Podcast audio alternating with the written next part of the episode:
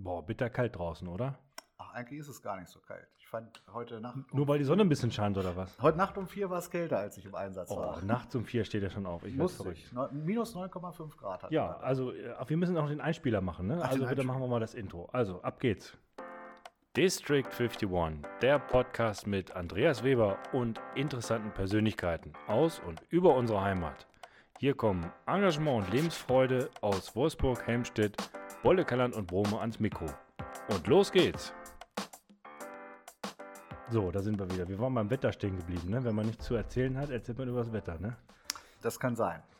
Hallo hier zusammen zurück bei der nächsten Folge von dem Podcast District 51. Bei mir sitzt heute Christian Meyer aus Felbke. Hallo Christian. Hallo Andreas.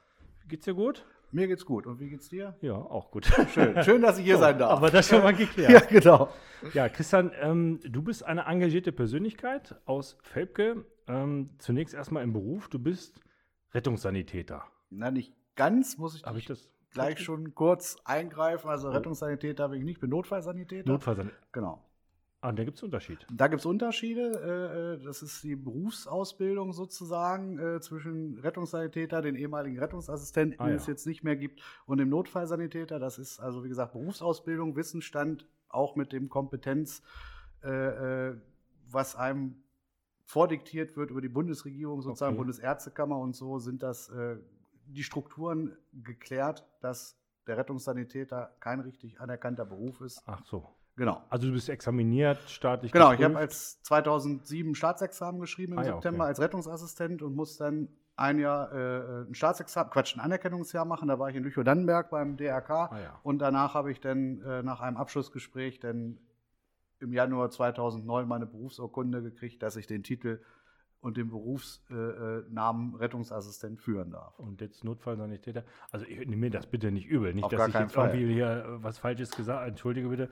Ähm, also mich hat interessiert das unheimlich. Ähm, als Notfallsanitäter wird man gerufen, wenn jemand 112 ruft. Es ist quasi dein Genau, Job, Genau. äh, zu kommen, wenn andere in Not sind. genau. richtig. Warum macht man das? Ha, Warum macht man das? Das ist äh, die Frage aller Fragen. Ich glaube, weil man vielleicht ein ausgeprägtes Helfersyndrom hat. Ja. Äh, für mich ist das, ja, das ist, also das ist meine Erfüllung. Ne? Also ich habe ja vorher auch äh, Mhm. Tischler äh, gelernt als äh, Vorberuf und aber trotzdem wollte ich mal was anderes machen und Mhm. wollte eigentlich auch mal zur Berufsfeuerwehr. Früher so mit Grisou, das war immer so meins. Ja. Und dann war ich dann irgendwann zu alt äh, mit Anfang 30 oder, oder Ende der 20er und habe die Einstellungstests nicht mehr geschafft, weil ich auch nicht so der Sportlichste war Okay. und habe dann gesagt, ach, na, dann versuchst du es mal mit dem Rettungsdienst und habe mir dann sozusagen meine Rettungsassistentenausbildung äh, selber finanziert. Das ist also, ja. äh, muss man selber oder musste man damals selber finanzieren, weil es halt in äh, Deutschland keine Vollzeitausbildung gab, bis 2014 Okay. dieser Notfallsanitäter erschaffen wurde. Und dann musste man das mit, ich glaube, 10.000 oder 12.000 Euro selber bezahlen, damit man heute in dem Beruf arbeitet, ja, der für mich die Erfüllung ist und Mhm. den ich ja, seit Ende 2006, Anfang 2007 so um den Dreh immer noch mit voller Also, Leidenschaft und Hingabe. Ich wollte gerade sagen, ich höre dir gerade an, ähm, das, das Geld für deine Berufsausbildung, was du selber finanziert hast,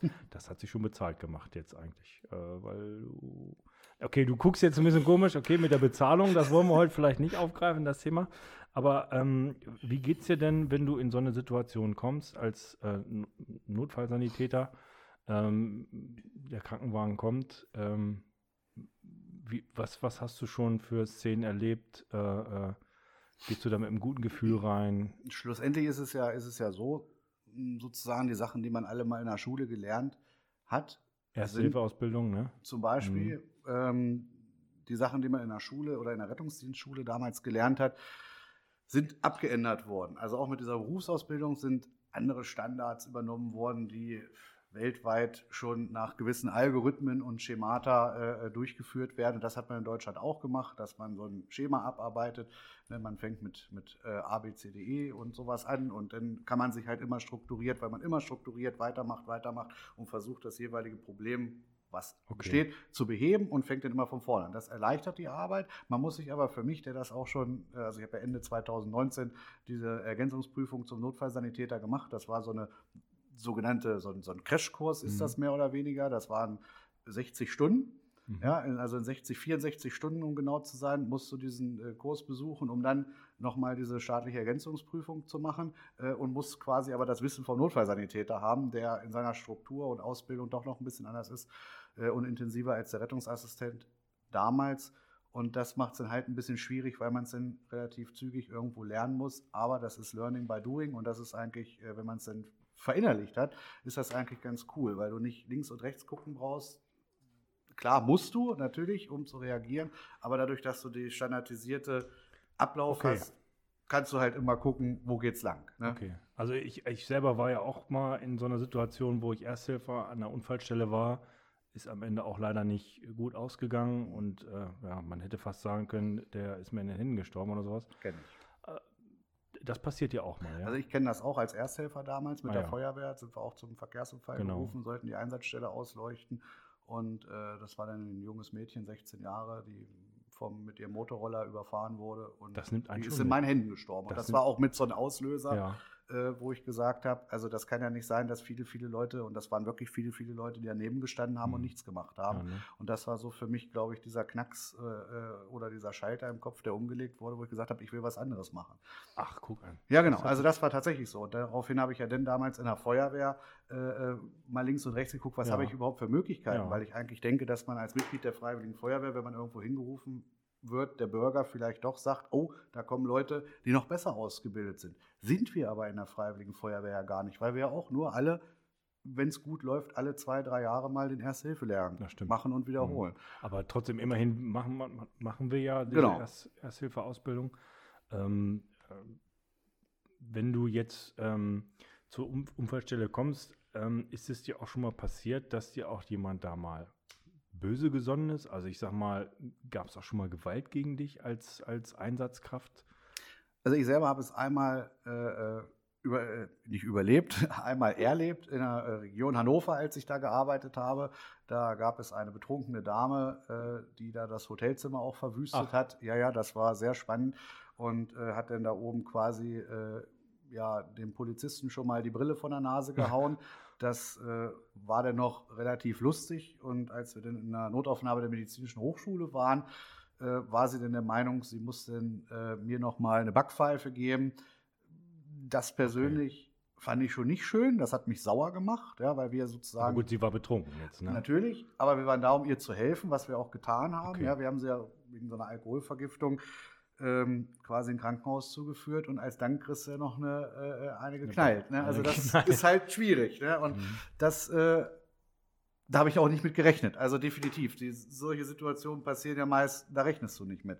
Und ja, schwierig. Also es ist aus dem Kollegenkreis das ein oder andere hört man mal, wenn man links und rechts mal guckt und hört, dass da äh, der ein oder andere Gewalt erlebt hat, was natürlich sehr schwierig ist.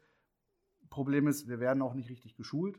Also mhm das sind alles Kosten, die, denke ich mal, vielleicht die Krankenkasse auch nicht mhm. unbedingt übernimmt, weil vieles im, oder das meiste im Rettungsdienst ist ja abhängig von den Kostenträgern, die die Krankenkassen darstellen. Ja, und wir stehen denn mit einigen Dingen völlig alleingelassen auf weiter Flur, äh, wo man viele Sachen vielleicht anders hätte haben können, zum Beispiel auch Deeskalationstraining oder vielleicht auch mal, wie verteidige ich mich richtig. Oder ein Kurs für Krafttraining, dass du dich dann wehren kannst. Die brauchst du gar weiß, nicht. Die brauchst du gar nicht. Total witzig. 2008 in Lüchow haben wir es tatsächlich, als ich im, Lande, äh, im Anerkennungsjahr war, da haben ja. wir so einen äh, Praxistag gehabt mit äh, Bereitschaftspolizei, die äh, gut gesonnen war, guten Kontakt zum Rettungsdienst hatten und dann haben wir da uns einen Tag äh, in einer Sporthalle ähm, tatsächlich mit solchen Sachen auseinandergesetzt. Und da hat man schon das ein oder andere gelernt, was man natürlich gar nicht richtig verinnerlichen kann, weil du es ja nicht jeden Tag machst. Also wir gehen ja nicht dahin und äh, nehmen jeden Bürger, der unsere Hilfe hat, erstmal und drücken ihn an eine Wand oder irgendwas. Aber ähm, man hat ein Stückchen Sicherheit, weil man das schon mal trainiert hat, wenn es so eine Situation mal kommen sollte. Also gut, so viel zum Thema Gewalt gegen Einsatzkräfte ist ja auch in Ordnung, dass das hart bestraft wird, oder? Wenn man den, so einen Täter mal richtig. Definitiv. Kriegt, ne? Also ich finde, das ist, es ist einfach eine Unart. Ne? Wir ja, sind genau. für die Gesellschaft da, wir sind da, um zu helfen. Und das ist egal, ob es die Feuerwehr ist, die Polizei, der Rettungsdienst, wer alles dazu gehört, alle, äh, oder von mir aus auch die Müllabfuhr. Also es ist ja nicht mhm. nur, sind ja nicht nur die Rettungsdienste, es ist ja jeder, der da schon mal, äh, wenn man die Zeitung liest oder in den sozialen Netzwerken Also Gewalt gegen geht Einsatzkräfte nicht. Geht gar nicht. Geht gar nicht. Definitiv also das ist die erste Lektion, die wir heute haben. Gewalt gegen Einsatzkräfte geht gar nicht. Zweite, Leute, macht einen Erste-Hilfe-Lehrgang. Definitiv. Ne? Es gibt nichts Schlimmeres, als nicht zu helfen oder nicht zu wissen, Genau. wie man helfen muss. Wichtig ist, dass man hilft und man wird auch nicht bestraft, wenn man irgendwas verkehrt macht. Nur Und wenn, wenn ihr mal Hilfe braucht und ihr wählt 112 und es kommt ein kompetenter Notfallsanitäter wie Christian, ähm, der nimmt euch, dann seid ihr wirklich froh, dass er kommt. Also wer selber mal die Situation erlebt hat, der wird schon wissen, ähm, wie es ist. Christian, ähm, ganz kurz nochmal Corona. Du bist als Notfallsanitäter geimpft? Fragezeichen. zum Glück ja, also Ach, guck an. tatsächlich, genau. Also ich dachte eigentlich auch erst. Auch nicht vorgezogen, nicht Nee, gar nee, nicht, gar nicht nicht. erschlichen Also- oder so, Nein, weil erschlichen. irgendeinen kennst oder irgendwo was Äh, übrig war. Nein, nein, auf, auf gar keinen Fall. Ich bin oh, kein Landrat oder sowas. ähm, okay, wir schneiden ohne Wertung. äh, nee, Also also der Hemstädter Landrat in, in Hemstedt, der ist übrigens nicht geimpft. Ne? Also der äh, hat das neulich auch erklärt. er ist ja, glaube ich, auch noch nicht in der Risikogruppe mit Nee, über nee, nee, 80 und genau. so. der Es- ist noch topfit. Genau. Äh, nee, schlussendlich war es tatsächlich so, dass wir relativ kurzfristig eine Impfabfrage bekommen haben, Ende des Jahres durch den Salzlandkreis, äh, wer sich denn von den Mitarbeitern impfen lassen möchte, Okay. weil es Impftermine gab am 5. Januar. Äh, weil wir tatsächlich dann als Rettungsdienst wohl in die erste Kategorie, also den ersten Abmarsch Ah, mit ja. rein äh, ähm, gekommen sind. Und ich habe dann auch kurz überlegt, war auch so ein bisschen skeptisch.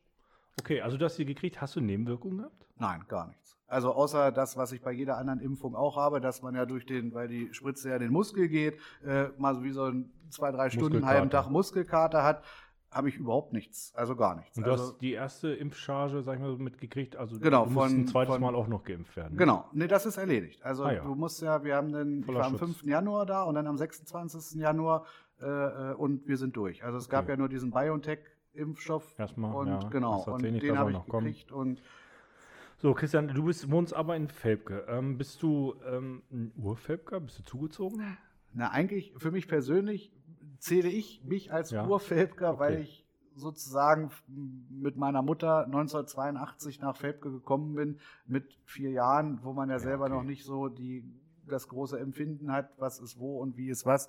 Äh, Also ich persönlich zähle mich als Felbker, Du bist- definitiv. Du bist auch mit dem Vereinsleben in Felbke groß geworden. Deswegen, du bist eine engagierte Persönlichkeit, habe ich ja gesagt. definitiv Ähm, groß geworden. Was ja. hast du denn gemacht? Feuerwehr haben wir schon gehört. Genau, Feuerwehr seit 19, also 1990 bin ich in die Jugendfeuerwehr eingetreten, seit 1995, genau. Mensch, Genau, du hast die Jahreszahlen alle noch drauf. Ja, natürlich. Wahnsinn. Weißt du die nicht? naja, okay, also ich müsste es mir jetzt erstmal zusammenreimen. Okay. Also 19, seit 1995 mache ich aktiven Feuerwehrdienst. Mhm. Ich kann dir jetzt natürlich, also ich weiß jetzt nicht. Hast bin welchen Dienstgrad? Ja, äh, Hauptfeuerwehrmann. Okay, ich bin Löschmeister. Ja. Okay, hätte ich dir noch was zu sagen? im Ja, das Einsatzfall? kann Okay. natürlich sein. Äh, das mag sein, aber wir sehen uns ja im Einsatzfall Nee, so nee, selten. das ist ja der Nord-Süd-Konflikt ist ja, äh, oder die Nord-Süd-Achse ist ja äh, ein bisschen äh, schlecht, um da aufeinander zu treffen. Nein, schlussendlich, also ich bin auch in einer, in einer Ehrenamtsfamilie aufgewachsen. Genau. Ne, also Mhm. durch meinen Opa, der schon immer für damals als Schützenverein oder für den Schützenverein die Skischeiben gemacht hat. Wir haben eine Tischlerei damals gehabt. Äh, vier Generationen Feuerwehr, also der Vater von meinem Opa in der ja. Feuerwehr gewesen, mein Opa, mein Vater, mein Onkel, also eigentlich meine ganze Familie äh, männlicherseits waren immer alles oder sind aktive Feuerwehrleute, ja, und da blieb einem ja irgendwie auch nichts anderes über. Ah, toll. Also man ist da reingeschubst worden vielleicht, aber ich habe es nie bereut. Also es war jetzt kein Zwang, du musst da hingehen, im Gegenteil. Ich bin mhm. auch erst spät in die Jugendfeuerwehr eingetreten, war ja schon zwölf statt zehn, äh, weil Ja, damals okay. so, so ein bisschen so der Umschwung Okay. noch Ich war 13, als ich in die Jungfeuerwehr Ah, oh, kam. ah, noch später, Die, die okay. haben wir bei uns im Dorf gegründet dann und dann, Ah ja, okay. sozusagen, da bin ich mit groß geworden. Genau, Ja. und wie gesagt, deswegen, also ich habe dann, mache dann seit 95 aktiven, also 1995 aktiven Feuerwehrdienst, das sind ja mittlerweile jetzt auch schon, was ist denn das? Hast du schon das Ehrenzeichen für 25 25 habe ich gekriegt, ja. Jahre? Ah, guck an. Ge- Genau, das Mhm. habe ich irgendwann bekommen. Das muss ja dann 2016 gewesen sein. Ja, das macht Genau. die Uniform gleich noch ein bisschen schicker. Ja, und schwerer. ja, das stimmt allerdings, ja. Genau, also schlussendlich war mein, mein, mein Steckenpferd war dann auch, äh, da bin ich dann auch in die, in die Sportvereinsschiene reingeschubst worden. Ich bin Quereinsteiger im Handball gewesen 2003 Ah, äh, und dann sportlich. gab es 2008 äh, keinen Spatenleiter und ich habe gesagt zu meinem äh, Vor -Vor Vorgänger äh, Klaus Gritzke, ich sage, was muss man da überhaupt machen? Das war nämlich die Zeit, als ich im Anerkennungsjahr war und er sagte, na ja, da musst du mal ein bisschen hier zur Sitzung im Sportverein und ein bisschen hier und ein bisschen da und schickst mal eine E-Mail weiter und so, alles klar. Hm, sag ich, ja, bevor jetzt hier die Handballsparte aufgelöst ist, dann Machst du einen Spatenleiter. Und nee, hebe ich mir mal die Hand äh, und bin dann sozusagen mit einer Gegenstimme von meiner Mutter und einer Enthaltung von meiner Schwester gewählt worden. Ja, und habe dann neun Jahre lang den Spatenleiter gemacht. Und Ehrenamt, sag mal, ähm, hat sich da was verändert im Ehrenamt? Wie ist deine Beobachtung? Also ich glaube tatsächlich, dass sich viel verändert hat in Bezug auf die Leute, die ehrenamtlich was machen. Hm. Also das muss man ganz klar sagen, dass die Menschen, die bereit sind, sich ehrenamtlich zu engagieren, egal in welchem Bereich, ist ja nicht nur Feuerwehr oder, Mhm. oder Vereinsarbeit, sondern ehrenamtliche Alltagsbegleiter oder sowas. Ich glaube, das wird immer weniger. Ich weiß nicht warum. Ich habe da keine Idee für. Ich weiß nicht, teilweise liegt es vielleicht daran, dass die nicht aus solchen Familien kommen wie ich, die mit dem Ehrenamt groß gewachsen sind, weil das ja das soziale Gefüge meiner Meinung nach doch da eine Rolle spielt, wie man Mhm, zu Hause, mhm, wie das klar. Elternhaus ist. Ne? Ähm, aber es wird weniger, definitiv. Mhm. Wir sehen es ja, Kommunalwahl steht ja an. Ja, du bist auch im Gemeinderat, da können wir jetzt gleich die Kurve, den kleinen Werbeblock auch noch machen. Ja, im Gemeinderat in Felbke bist du auch drin, seit Äh, 2011. April 2017. Ah ja, okay. Genau, da bin ich nachgerückt. War vorher ein Jahr Bürgervertreter und bin dann nachgerückt und ja, bin dann irgendwie durch auch noch einen Wechsel, äh, weil wir einen Fachausschuss äh, eingestampft haben, dann äh, Ausschussleiter oder Ausschussvorsitzender, Ausschussvorsitzender, geworden. gleich Ausschussvorsitzender geworden. geworden. Für welchen Ausschuss? Ja, Jugend, Sport, Kultur, Soziales Okay. und Senioren. Die Okay. Reihenfolge ist, glaube ich, nicht richtig, aber alle Themenbereiche sind drin. Also von der Wiege bis zur alles genau, weil wir den Kita-Ausschuss aufgelöst haben wegen der Mhm. Trägerschaft, die an die Samtgemeinde Mhm. gegangen ist. Ja, genau. Da mache ich dann halt noch AG Ehrenamt noch mit und in den AG Spielplätzen, das ist so auch mein Steckenpferd, wo ich mich sehr viel einbringe, dass äh, die Spielplätze und alles in Ordnung sind. Ehrenamt, wie gesagt, auch, dass das Engagement auch innerhalb der Gemeinde nochmal gewürdigt wird. Die Möglichkeit haben wir da auch über eine Satzung, also das ist ganz, ganz wichtig. Naja, also ein waschechter Felbker, über die Feuerwehr ins Ehrenamt reingekommen und äh, jetzt auch im Gemeinderat und äh, Vorsitzender des Ausschusses ähm, für Ehrenamt, könnte man so fast auch sagen, vor Ort. Okay, nein, nehme ich zurück. Eine Arbeitsgruppe. Arbeitsgruppe, genau. Das, da bin ich auch Ähm, kein Vorsitzender, da sind wir ja nur zu. Und zu zweit ganz und- nebenbei, also wenn man mal in Felbke ist, äh, das wäre eigentlich nächste Woche Freitag soweit, ähm, wäre das Heringsessen in Felbke dran. Bist du auch einer der Hauptorganisationen vom Heringsessen in Felbke? Genau, das macht mir also persönlich auch sehr traurig, Mhm. weil es dieses Jahr auch das 25. gewesen wäre. Ach, also das Silberhochzeits- Ach, äh, oder silberne Heringsessen. Das ist ja total verrückt, dass der Hering ja an sich, der Matthias ja auch Silber ist. Äh, aber ja, wir haben uns dann entschlossen, das ausfallen zu lassen, weil wir gar keine andere Möglichkeit gesehen haben. 180 Leute, Corona-konform, sage ich jetzt mal. Ähm, ja, Okay. irgendwie in die Richtung zu schieben, wie will man es machen. Deswegen, ja, Heringsessen tut mir persönlich sehr leid und da müssen wir auf jeden Fall gucken, dass wir dieses Jahr noch eine Alternative finden, auch um dir als äh, quasi Kandidat für den Bundestag Ach ja, äh, ich ja auch noch, stimmt. Chance zu geben, natürlich, das bist du ja auch, dich bei uns zu präsentieren, ja, bei uns im Ja, aber eigentlich kommt man doch nur nach Felbke nicht, um mich zu hören, sondern um den Hering zu essen. Also, Das kann auch sein, der ist auch immer lecker. Hoffentlich bleibt es auch beim Fisch. Nicht, dass er das durch Sülze oder sowas ersetzt. Nee, das mag ich nicht, sowas esse ich ja nicht. Ah, Okay, du bist der Hauptorganisator. Es gibt nur das, was dir, was dir äh, schmeckt.